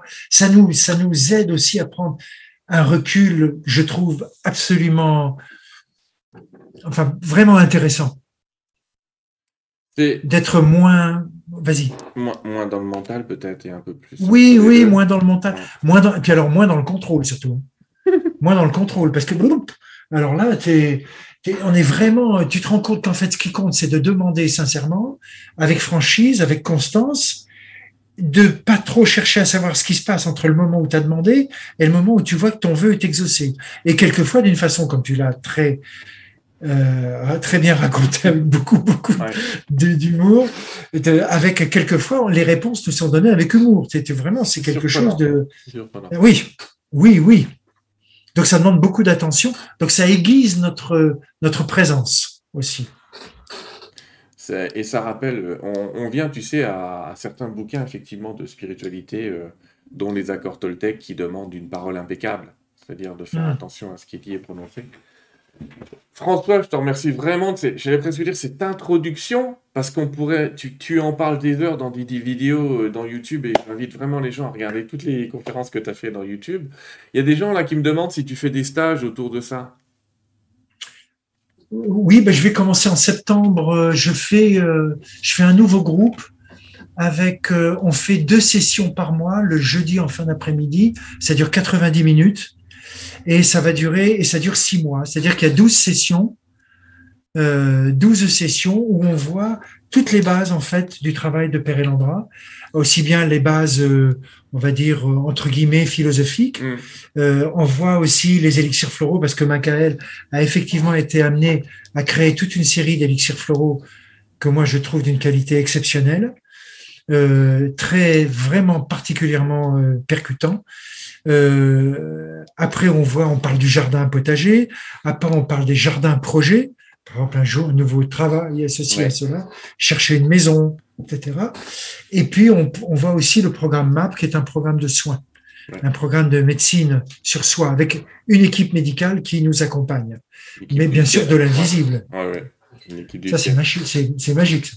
Magique. Je- Donc voilà, et ça, ça commencera donc au mois de septembre. Et je vous dis, c'est, euh, il suffira de, de, de me contacter par mail, euh, de m'envoyer un mail. le, et le puis- mail qui est sous la vidéo, les amis Je le vois pas là. Non, mais tu, Je toi, tu le vois pas parce que je, je fais les, je fais les doigts comme ça parce que nous, on est dans la vidéo, on voit rien. Mais sous la vidéo, j'ai mis le mail que tu m'as envoyé qui concerne. Elandra. Donc, euh, les- vous avez le mail et les coordonnées sous la vidéo pour ceux que ça intéresse. Euh, C'est à distance, c'est sur place? C'est à distance, on fait ça par Zoom. En plus, j'enregistre le, les sessions et donc euh, quand une session est faite, eh ben j'envoie la copie de la session à chaque participant, donc il peut la retravailler s'il en a envie, etc. Et puis ça crée beaucoup d'échanges, ça crée beaucoup de, de réflexions, beaucoup de, de donc moi je, je, je suis toujours très très très heureux de de la richesse de de ce que ça peut provoquer chez beaucoup beaucoup de gens dans le groupe, il y a toujours des gens qui à un moment donné me disent oui, bon, finalement, je c'est pas trop mon truc encore pour le moment. Bon, voilà, c'est tout, très bien. Ou bien j'ai pas le temps, ou bien voilà, j'ai. Et puis il y en a, il y en a. Là maintenant, on fait un groupe. euh, j'ai commencé il y a deux ans et euh, on se retrouve avec un groupe une fois par mois. Et en fait, ce sont des gens qui pratiquent très régulièrement à des degrés divers. Et en fait, une fois par mois, on fait le point sur des aspects théoriques, sur des expériences qu'ils ou elles ont vécues. Mm. Et ça fait comme une espèce de petite supervision régulière. Et c'est très, les gens apprennent à vraiment bien se connaître. C'est plutôt, je trouve ça plutôt franchement très agréable. Bon, c'est super. Est-ce que tu es prêt à prendre des questions de nos spectateurs? Ah oui, oui si Les amis, si vous avez des questions, commencez par deux points d'interrogation, la question et deux points d'interrogation, comme ça je le retrouve dans le chat. En attendant, avec François, on va vous, je vais vous remontrer euh, trois autres. Je suis un peu, euh, là, je suis un peu mélangé tout là. Hop, trois autres livres. Les jardins de, de tome 1 et tome 2. Donc dans ces livres, on retrouve la méthode. Oui, mais alors si vous prévient, c'est des pavés. Hein. Oui. Euh, c'est carrément, des pavés. Euh, c'est carrément des pavés. Euh, ça se lit pas comme un roman vraiment. Donc, si vous utilisez ces, si vous achetez ces bouquins, ils sont extrêmement instructifs, à la fois sur la méthode, euh, la pratique dans le jardin, mm. mais aussi sur toutes les communications faites par la nature autour de la pratique du jardin. Et là, ça donne à réfléchir des choses passionnante, véritablement, mais ça ne se lit pas comme un roman. Donc, euh, euh, si vous les achetez, prenez le temps de les lire et ne vous, dans la mesure du possible, ne vous amusez pas à les lire d'une traite. C'est, de mon point de vue, enfin, c'est ridicule. Enfin, ça, ça n'apporte pas grand-chose. Par contre, Map, c'est quelque chose de beaucoup plus léger, beaucoup plus facile à lire. C'est sur les protocoles de soins. Ce sont des livres, c'est un livre beaucoup plus petit, euh, beaucoup plus fin, je veux dire. Et euh, et vous, vous pouvez très vite devenir opérationnel euh, en lisant quelques chapitres si vous avez besoin. Je vous expliquerai ça, mais c'est. On précise que ces livres existent en édition française. Hein. C'est bien des éditions françaises. Absolument. Oui, oui, absolument. C'est l'édition américaine qui est connue. Et tout à l'heure, je voyais quelqu'un qui disait ces livres existent-ils en français? Oui. Moi, j'ai réussi à me les procurer. Bah, Avec Jardin Co-Créatif. Ouais, Jardin Co-Créatif, mais aussi sur le site de Perelandra directement. On peut le. Mais bon sur le site co-créatif. J'ai pas mal de questions hein, pour toi. J'ai regardé, j'ai l'impression d'avoir oublié une diapo, j'ai regardé. Non, même pas, hein. j'ai rien oublié, c'est bon. c'est bon, on revient à toi. Première question que je te pose, moi, c'est quelle est la différence entre les élixirs de Bach et les élixirs de Père Elandra Alors, d'abord, il y a une différence dans le temps, puisque Bach a mis ça au point dans les années 30. Hein et le, alors, encore une fois, on en revient à une notion d'intention. Oui. Euh, d'abord, Bach a fait ses fleurs à partir de fleurs sauvages, ses élixirs à partir de, fleurs sauvages qu'il allait ramasser dans la nature. Après, il en a récolté un certain nombre qu'il a fait se développer dans son jardin. Mais au départ, ce sont des fleurs sauvages. Pérélandra, pas du tout. Le jardin est extraordinairement structuré très organisé, avec chaque plante est mise à côté de l'autre parce que la nature a dit que c'est comme une partition de musique. Ça, c'est une première différence. Donc, au départ, l'intention par rapport aux plantes, par, rapport au mode de, développement des plantes n'est pas la même. Deuxièmement, euh, Bach a toujours orienté la fabrication de ses élixirs dans un but qui visait à remettre de l'équilibre dans notre dimension émotionnelle. Le point d'entrée de Bach, c'est l'émotionnel. C'est pour ça que c'est universel et que c'est facile. C'est très accessible pour n'importe qui. Pérélandra, elle, elle y va carrément sur les quatre plans en même temps. C'est-à-dire que les élixirs sont conçus toujours dans une perspective d'équilibrage. Alors, les maîtres mots chez, chez, chez Macael, c'est eh, force, équilibre et stabilité. Force, équilibre et stabilité. Les élixirs de, de Pérélandra visent à nous redonner force, équilibre et stabilité sur un quelconque des quatre plans dont nous sommes faits, physique, émotionnel, mental, spirituel, et sur l'interaction qu'il peut y avoir entre ces plans. Donc c'est comme un travail d'architecture. Mm-hmm. Après, l'élaboration de la fleur, euh, physiquement, des élixirs, c'est la même chose. Mais par contre, euh, euh, après, il y a dilution, etc. Enfin, le protocole est exactement le même que pour Pérélandre. Mais au départ, rendez-vous compte qu'il y a beaucoup de choses qui n'ont l'air de rien du tout, mais qui sont essentielles dès le départ. C'est-à-dire que la demande de, de Bach et d'abord de résoudre quelque chose, d'aller à la rencontre de quelque chose d'émotionnel, la demande de Macaël, c'est d'aller à la rencontre de l'équilibre d'une architecture, d'une quatre dimensions. Trois dimensions, pardon. La trois dimensions, les quatre plans. Donc ça, c'est pas du tout, du tout la même chose. Et c'est, euh, Et, puis en plus, chez Macael, alors chez Bach, il y a un élixir d'intention, qui est Rockwater, l'eau de roche, pour les gens qui sont trop rigides envers eux-mêmes. Euh, chez Perelandra, il y a, il y a trois gammes d'élixirs de fleurs. Et depuis le milieu des années 80, euh, il n'y a, oui, à peu près 87, 88, il n'y a plus que des élixirs d'intention. D'accord. Est-ce que, je te fais la proposition, on verra bien, mais moi je serais intéressé par une émission avec toi sur les élixirs. Que tu nous expliques un peu ce que sont les fleurs de bac, comment elles fonctionnent éventuellement. Avec plaisir, oui, avec plaisir. Ça pourrait être sympa. il y a quelqu'un qui demande si avant de faire le stage sur euh, Père et Landra, il faut faire un stage sur les fleurs de bac, mais non, c'est pas lié. Non, non, non. C'est pas lié. Daniel me demande. Non, il faut avoir envie. oui, je pense. Daniel me demande François a-t-il fait un lien avec la notion de Feng Shui? C'est-à-dire euh, l'énergétique du lieu. Mais je pense que les guides le font. Euh, ils te demandent une forme, ils ne te la demandent pas au hasard. Ils te demandent un endroit, ils ne te le demandent pas au hasard. Sincèrement, c'est quelque chose que je ne me suis jamais, euh, je me suis jamais posé.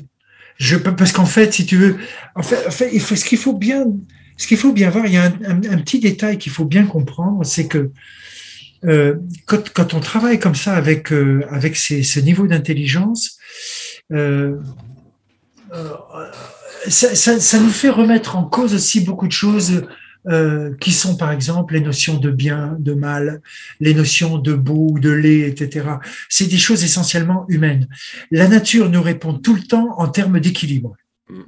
C'est son seul souci. Son souci, c'est de nous donner des éléments qui permettent, des éléments de réponse, qui permettent de construire ou de réaliser l'objet de notre demande, de telle façon que cet objet soit équilibré, stable, fort, et qu'il soit en accord avec le reste de l'équilibre de l'univers. Ni plus ni moins. On parle jamais de bout comme par hasard, c'est toujours beau. Mais c'est, c'est pas, on n'est pas là pour faire du beau. On n'est pas là pour, tu vois, automatiquement, tout est inclus. Le paquet, dans le package de la réponse, il y a les échanges d'énergie, il y a la structure, il y a l'organisation. Tu vois, c'est un paquet. Si on a besoin d'avoir une demande plus particulière sur la dimension qui nous préoccupe le plus, on aura intérêt à le mentionner pour dire j'attache une grande importance à. C'est tout. Hein oui, c'est vraiment pour dire, euh, on ne peut pas stéréotyper ce que peut être un, jardin de Père Elandra.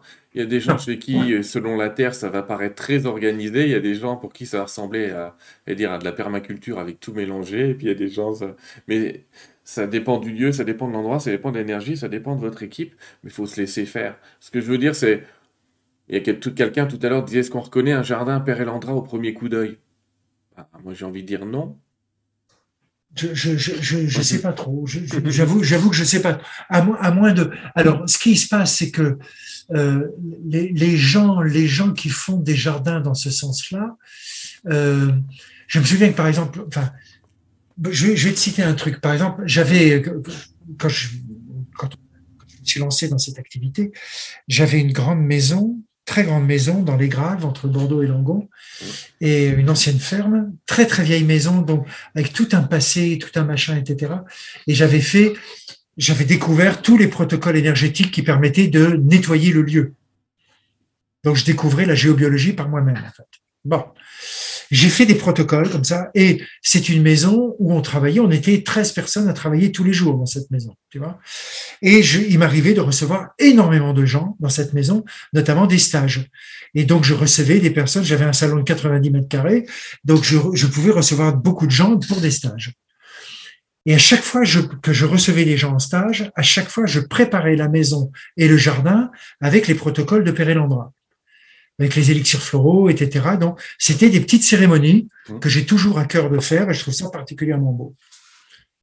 Et il y avait régulièrement dans le groupe une personne qui me disait, je sais pas, là, dans votre maison, il y a un truc bizarre.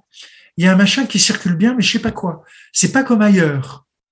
Tu vois Donc, il y avait, sur 14 personnes, il y en avait 13 qui passaient complètement à côté, tu vois.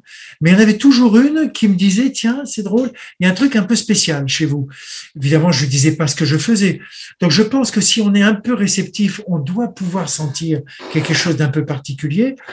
Sinon, bah, la maison, c'était une maison, euh, voilà quoi. Normal. Tu vois Voilà, il n'y avait pas des grands dômes, euh, des machins, et puis des, des auras de, de lumière euh, incandescente. Non. Quoi qu'à mon avis, l'énergie, pour ceux qui voient les auras, l'énergie de ce type de jardin être assez particulière. Mais c'est un autre sujet. Rosa nous dit gratitude à tous deux. Est-ce que vous avez un lien avec les plantes médicinales? Et un peu plus tard, elle pose une deuxième question qui est que pensez-vous d'Hildegard von Bergen? Du, du quoi? Du, de, de- Est-ce que tu as un rapport avec les plantes médicinales Elle demande ce que tu penses de Hildegard von Bergen, Ah, qui a créé pardon. tout un tas de remèdes. Hildegarde, oui, oui, oui, Ouais. la, la, la, la, la nonne là, de- d'Allemagne. Ouais. Euh, je, je crois, je crois qu'en fait, alors il y a, il y a un truc, c'est qu'il y a beaucoup de gens qui font, qui commencent par faire dans leur jardin un petit, euh, un petit jardin de simple. C'est rigolo parce que de, men- de mentionner Hildegarde et de, parler de plantes médicinales, je trouve que euh, j'ai une amie par exemple qui- a commencé, mais ça fait ça fait des années qu'elle continue. hein. Elle s'est fait juste un petit jardin d'un mètre carré de plantes euh, simples et de plantes médicinales, juste pour expérimenter les protocoles. Et son mari et son fils qui euh, qui euh, qui n'y croyaient pas du tout au début ont été interpellés parce qu'ils voyaient se manifester euh, sous leurs yeux l'ordre, l'équilibre de, de, ce petit bout de jardin. Donc oui, bien sûr. Encore encore une fois, dites-vous bien, il y a, a absolument aucune limite. Vous pouvez tout envisager. Vous pouvez tout faire. Vous pouvez faire. euh, une de mes amies marocaines avait, pu acheter un terrain et elle voulait utiliser les protocoles de Pérélondra parce qu'elle voulait faire une oliverie dessus. Elle a commencé à utiliser les protocoles, puis après, elle est pharmacienne, donc elle me dit, j'en peux plus, je je peux pas me séparer. Mais elle me disait, voilà, avec la nature, pour que tout soit en équilibre, elle me dit, contrairement à tout ce que je pouvais voir autour de moi, sur ce bout de terre, il a fallu que je plante 18 variétés d'oliviers différents. Et, et pas tous rangés comme ça, les uns à côté des autres. Et en plus, il a fallu que je mette des légumes sous les oliviers pour favoriser la vie de la terre. Donc, tu vois, on peut, il y a, y a aucune limite là-dedans. Si j'ai comme axe de recherche de d'aller chercher, d'aller cultiver, par exemple, des, des plantes médicinales sur, par exemple, un demi hectare, mais tenter l'expérience. Et tu réponds, à la question, tu réponds à la question d'Elsa qui était euh, est-ce que cette méthode fonctionne avec des arbres fruitiers en Afrique? Oui, bien Oui. sûr. Oui, Bien sûr. Findorm, ils ont réussi à faire pousser des choses dans le sable, euh, devriez. Ils ont, ils ont fait, ils ont fait pousser des tomates en plein air à Findorm. Mais imagine, euh, les, tu sais que le ministère de l'Agriculture anglais, le ministère de la Santé, le ministère de l'Environnement à l'époque, des, des tas d'officiels, des gens de, de l'UNESCO, des gens de l'ONU sont venus voir l'expérience du Findorm parce que ce qu'ils faisaient était totalement incompréhensible. Et tous les rapports ont montré que il se passe à Findorm quelque chose d'exceptionnel. Ce que je trouve exceptionnel chez Pérélondra, je le dis tout le temps, mais j'en suis intimement convaincu, si vous lisiez des bouquins sur Findorm, vous verriez une espèce d'aventure de gens qu'on pourrait prendre par, ils sont, ils sont portés, ils sont illuminés, ils sont délicieux, adorables, ils sont, voilà, quoi. Euh, c'est quelqu'un qui est, euh, elle, faut que ce soit concret. Donc, le travail de cette femme, bien sûr qu'elle a fait tout ce qu'elle a fait, mais je crois que le travail le plus valorisant qu'elle a fait, c'est de nous transmettre sa méthode et que ce soit accessible à n'importe qui. Ça, c'est prodigieux. C'est pas du tout ésotérique. C'est bon. Des fois, il y a des communications avec la nature qui sont, euh, qu'est-ce qu'il me raconte ça, ça me bouscule parce que j'y comprends plus rien. Bon, bah, on va le lire dix fois, vingt fois, puis un an après, on comprendra mieux. Mais elle, dans son travail, dans sa pratique, dans sa façon de faire, elle est humaine, quoi. Elle est comme n'importe qui d'entre nous. Donc c'est quelqu'un qui, c'est magique. Mais elle est absolument pas dans l'ésotérisme austère, tu vois, sérieux et, et mystérieux. Non, elle est dans. Mais allez-y, essayez, ne me croyez pas, osez, Oui, elle osez. C'est comme ça qu'on connaît les véritables enseignements, c'est quand ils fonctionnent. Euh, et quelqu'un nous demande si MAP est pour le jardin ou le soin. J'ai envie de dire que c'est pour le jardin du corps, MAP. C'est pour le jardin du corps, c'est notre corps, c'est nous.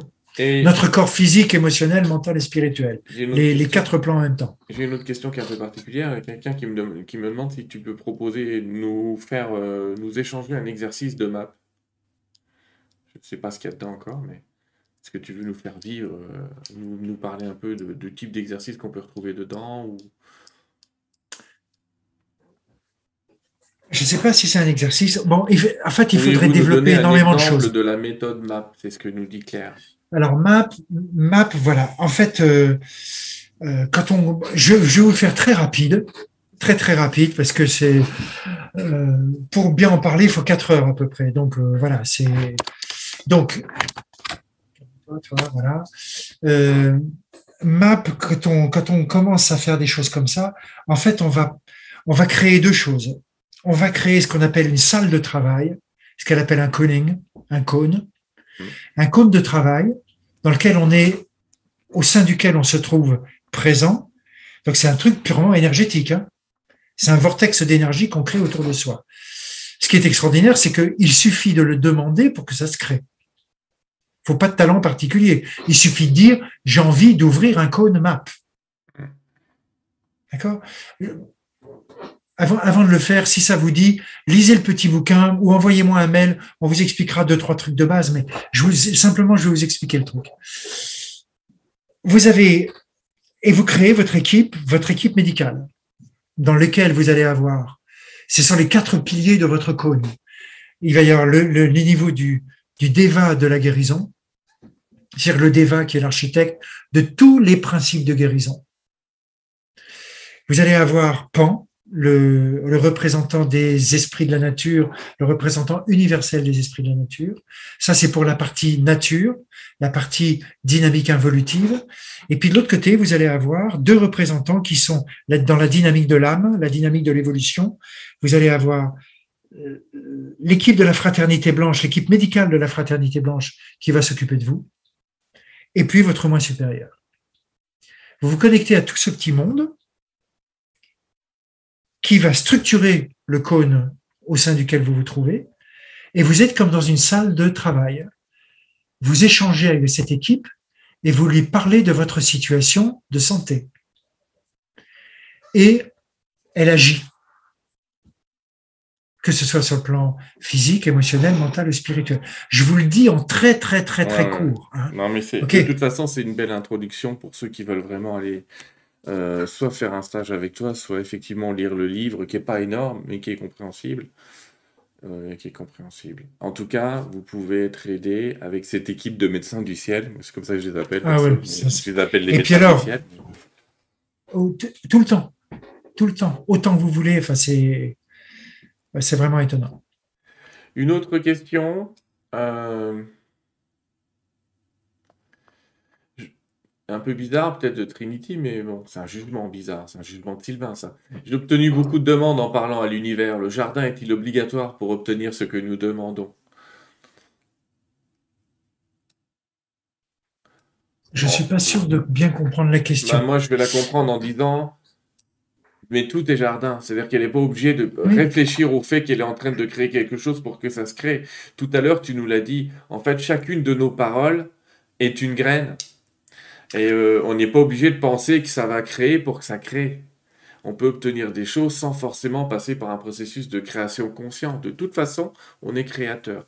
En tout cas, c'est comme ça que je le lis parce qu'elle dit J'ai obtenu beaucoup de demandes en parlant à l'univers. Et après, elle dit Le jardin est-il obligatoire pour obtenir ce que nous demandons? Donc, tu vois, moi, j'ai envie de répondre. En fait, euh, en fait, si tu veux, le truc, c'est que je sais pas, je crois que je vais inverser la réponse. Ah, C'est-à-dire que C'est que, c'est que euh, euh, les, réponses sont toujours un élément de constitution du jardin qu'on a demandé. C'est-à-dire que soit le, le, le, jardin se crée. En fait, ce qui compte, en fait, ce qui compte, c'est pas tellement le jardin, c'est pas tellement la réponse. Ce qui compte, c'est euh, c'est au fond la conscience qu'on a de ce truc-là. Quoi. C'est, c'est la conscience de notre rôle. Si l'enjeu est le même, que tu veuilles écrire un livre, c'est un jardin aussi d'écrire un livre. Hein. Euh, que tu veuilles écrire un livre, euh, que tu veuilles apprendre à faire une tarte aux pommes ou des crêpes flambées, euh, que tu veuilles apprendre à, euh, euh, je sais pas, conduire une voiture, ou que tu veuilles changer de travail, ou que tu veuilles produire euh, des pommes de terre, des poireaux et des tomates dans ton jardin potager, aux yeux de la nature, tout ça c'est kiff kiff. Mm. Ce qui compte, c'est la. Il y, a, il y a un truc qui m'a toujours beaucoup étonné dans, dans, dans cette histoire de relation, de partenariat avec la nature, c'est que les demandes que nous faisons, les demandes que nous faisons, euh, si dans l'absolu, nous sommes potentiellement capables de, de tout, de sans limite. Comme je le disais tout à l'heure, on a des limites. La façon que nous avons, nous, de poser une question ou de poser une intention est la marque pour la nature, pour l'univers, c'est la marque de la dimension de conscience dans laquelle on se trouve par rapport à cette demande. Hmm. il nous sera toujours répondu à la dimension exacte de notre appel, jamais au-delà. Et si on doit aller au-delà, c'est parce que notre conscience va grandir, va vivre de l'expansion, et que la vision qu'on aura de ce jardin va se développer elle aussi, et qu'on aura donc des, des demandes qui vont évoluer. C'est le principe même de l'évolution. Tu nous dis que la réponse est au niveau de la question. Absolument. La dernière question que je vais te poser, avant qu'on termine avec vous les amis, 7h30, on a un petit peu dépassé, mais c'est passionnant. Puis euh, François, on pourrait te parler des heures et, tu, sais, et tu, sais, aussi parler des heures, hein, mais très agréablement. La question de Makeda qui me demande, euh, est-ce que les plantes communiquent toutes entre elles? Moi, j'en suis convaincu, mais bon, voilà, ça n'engage que moi. J'ai lu plein de bouquins là-dessus, euh, notamment là, j'ai euh, j'ai lu un très joli bouquin d'un auteur américain qui s'appelle Richard Powers et qui s'appelle L'arbre monde, qui est particulièrement beau sur les arbres comme ça, c'est particulièrement beau. Non, et puis je crois que euh, sur sur la télé aussi, j'ai vu des des reportages sur les champignons, sur les communications entre les plantes. il y a des on arrive à montrer maintenant des trucs exceptionnels. Donc, euh, je crois qu'on, enfin, en tout cas, je trouve qu'on est dans une époque qui est sans doute bien difficile, difficile sur bien des points, mais qui est aussi porteuse de plein de révélations. Et je crois qu'on peut plus, on peut accepter l'idée de ne plus s'étonner de rien. Alors, aussi bien dans la bêtise humaine que dans les miracles que nous propose notre réalité. Voilà. Tu sais, révélation dans une autre langue, ça se dit apocalypse. Donc, on, peut dire qu'on vit l'apocalypse, mais on vit une époque de révélation. François, je vais te laisser réfléchir au mot de la fin. Je vais parler un petit peu aux spectateurs pour leur parler de l'émission suivante. Et comme d'habitude, je vais te laisser les mots de la fin. Autrement dit, qu'est-ce que tu veux laisser à la postérité jusqu'à la prochaine émission? Je te laisserai dire ce que tu veux. Jusqu'à ma prochaine vie, c'est ça? Bon, ben, on s'en reverra avant, je pense. Les amis, euh, je vous remercie beaucoup, beaucoup, beaucoup de votre présence dans cette émission. Comme d'habitude, vous pouvez vous abonner si vous n'y êtes pas. Vous faites exactement ce que vous voulez avec TR2 TV. Vous savez très bien que je fais des émissions quand j'en ai envie. C'est à peu près tous les 15 jours. Dans 15 jours, on aura une autre émission. Euh, avec moi, ça va être moi l'invité. En fait, on va débriefer toutes les émissions qu'on a fait depuis le mois de janvier. Euh, on va un petit peu, on fait comme ça tous les six mois, je vous l'avais dit, euh, et vous étiez d'accord. Tous les six mois, on va regarder un peu les émissions. Et puis, fin juillet, fin juillet, le 20 juillet, je crois, surprise, mon invité, ce sera Geneviève Delpech, et on va se lancer dans une petite discussion avec elle. Euh, à bâton rompu autour de ces sujets, vous savez, de sa médiumité, de sa capacité d'aller rechercher, d'enquêter avec la police pour retrouver des gens et tout un tas d'autres choses qu'elle nous racontera, j'en suis sûr. En tout cas, je vous remercie, euh, je vous remercie vraiment de, de votre suivi. François, encore mille fois merci à toi de ton énergie, de ton envie, de tout ce que. J'allais presque dire merci de ta vie, mais on te reverra avant, comme je te dis. Mais vraiment, t'as apporté quand même énormément de, de remèdes, entre guillemets, d'énergie euh, sur cette terre. Et euh, il y a beaucoup de gens. Moi, je peux plus prendre une fleur de bac sans penser à toi. Ah bon? Ouais, ouais, ouais. C'est gentil. C'est c'est trop tard. Mais à chaque fois, je me dis quand même, euh, c'est quand même bien qu'il y ait eu des importeurs qui ont quand même pensé à nous ramener ça. Parce que sinon, on serait passé, on serait peut-être pas passé à côté. Je pense que le destin a été qu'on ne devait pas passer à côté. Mais c'est en grande partie grâce à toi et je t'en remercie. On parlera peut-être des fleurs de bac à un autre moment. Et Oui. je te laisse la parole. Qu'as-tu à nous dire? Que, qu'est-ce que tu, quels sont les mots de la fin pour toi? Ben, euh, je sais pas moi. C'est-à-dire que euh, moi, ce que j'ai j'ai cru constater, c'est que euh, la, la vie vaut le coup d'être bien regardée en face comme ça et d'être accueilli comme un, un très beau champ d'expérience. Donc, euh, ça vaut le coup, ça vaut le coup de penser à notre responsable, au rôle qu'on a dans cette vie, vraiment, euh, de voir notre le rôle qu'on a dans nos choix, dans nos décisions, dans nos options, dans nos rien n'est lié au hasard, tout est lié, tout est, enfin, c'est du, j'ai tout le temps l'impression que c'est du miracle perpétuel. Voilà. Allez, à bientôt. Merci les amis. Au revoir.